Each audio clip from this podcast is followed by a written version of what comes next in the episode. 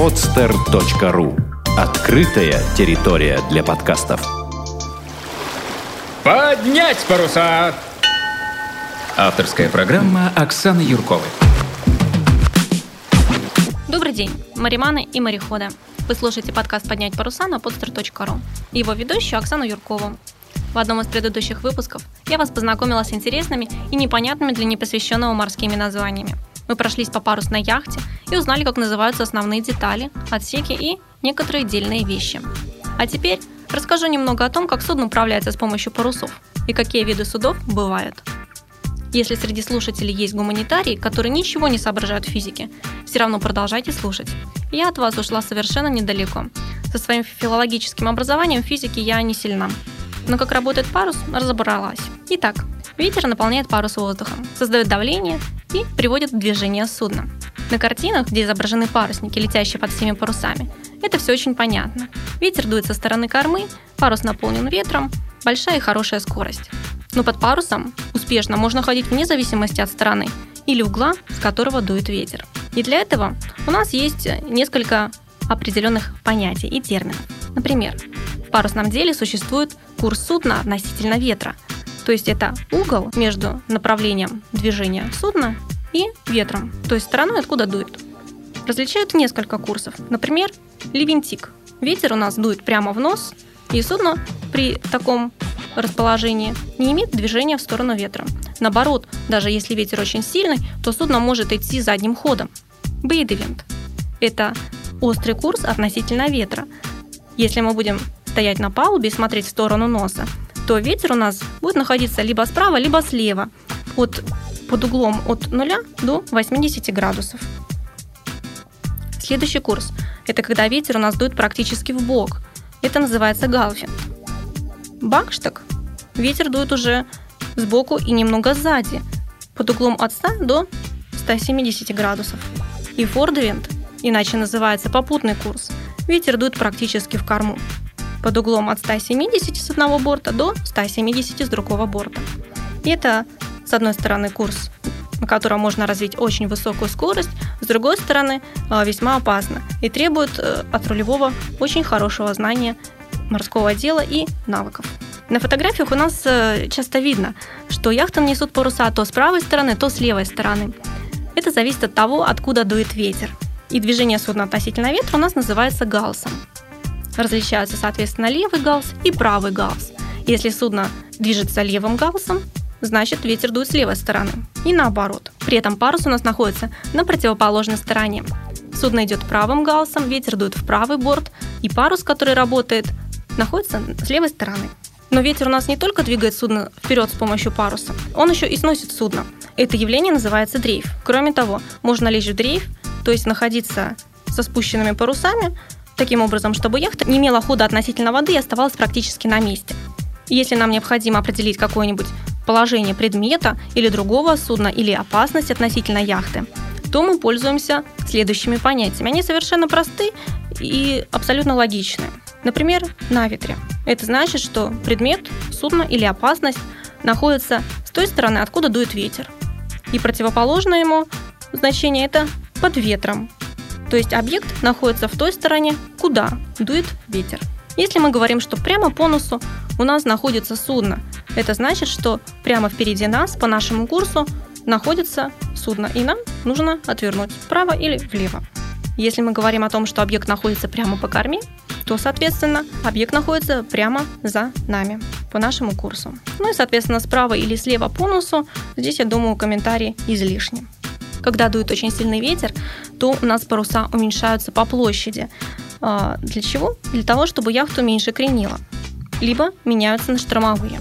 Когда ветер не очень сильный, то мы ставим паруса немножко побольше, для того, чтобы их площадь была значительно больше и чтобы сила ветра преобразовывалась э, в значительное движение яхты. Если вам непонятно, как работает парус, можно сделать дома модель. Взять треугольный платок, закрепить его на воображаемой мачте, как это обычно видно на фотографиях, а в качестве ветра использовать вентилятор или фен. И тогда все сразу станет понятно. Вообще, если говорить о яхтах, то нужно понимать, что это любое судно, которое предназначено для спортивных или туристических целей и отдыха. И по своему назначению яхты бывают нескольких видов. Например, спортивная и круизная. Соответственно, первые участвуют в гонках, а другие используются для путешествий. По приводу парусные, парусно-моторные, либо моторные. Соответственно, яхта может идти под парусами, либо под мотором, либо временами под парусом, а временами, когда необходимо, она включает, она включает двигатель. По мореходности у нас яхты бывают морские, которые рассчитаны на большие нагрузки, большие волны и ветер, и для внутренних водоемов. И, конечно же, по типу корпуса. Бывают классические однокорпусные, которые вы привыкли видеть, также катамараны и тримараны. Катамараны – это двухкорпусные суда. Корпуса судна соединяются сверху специальным мостом. А тримараны, соответственно, суда, состоящие из трех корпусов. Суда делятся по типам парусного вооружения. Наиболее распространенные – это бермудское вооружение, когда есть главный бермудский парус, треугольный по форме, по своей, который крепится к мачте. На суда у нас бывают одномачтовые, двухмачтовые, трех и более мачтовые. Например, шхуна имеет две мачты. Брик тоже имеет две мачты, но у него всегда прямые паруса. А вот у бригантины, как в песне, бригантина поднимает паруса, парус на задней мачте косой. У барка и баркентины три мачты. У корабля может быть три, четыре и более мачты. Начинающим морякам для работы с парусами нужно знать совершенно немного. А главное правильно реагировать на команды рулевого. А какие могут быть команды? Ну, к примеру, выбрать. Это значит, что нужно подтянуть снасть на себя настолько, чтобы она не провисала, то есть не давала слабины. Выбрать снасть в тугую – это значит выбрать снасть как можно туже, чтобы она аж звенела. Заложить. Положить снасть на утку, чтобы она не отдавалась, не травилась. А закрепить – это значит закрепить снасть на утке, чтобы исключить самопроизвольно ее отдачу, чтобы она была намертво закреплена. Отдавать снасть, соответственно, снять ее с утки, либо с другой дельной вещи, на которой она закреплена. Потравить – это значит перепускать снасть постепенно, понемногу, то есть отдавая ее от себя. Самое главное, самая большая ошибка, наверное, у начинающих моряков – это непонимание между выбирать и травить. Выбираем, подбираем снасть на себя, тянем. А когда травим, соответственно, мы ее просто отдаем. Вот и все. И, конечно же, будет очень полезным умение вязать морские узлы. А, хотя бы несколько. К примеру, мы можем взять прямой, рифовый, шкотовый, беседочный, красивую нашу восьмерку и штыки. На первое время этого хватит. Как их вязать? На самом деле здесь нет ничего сложного. Заходите в интернет и смотрите различные схемы. Кроме того, вы увидите еще много других интересных и красивых морских узлов. А между прочим, процесс вязания узлов – занятие весьма увлекательное. Ну и в сухопутной компании вы всегда сможете показать свое умение. Как из веревки сделать красивую фигуру. И в быту морские узлы тоже пригодятся.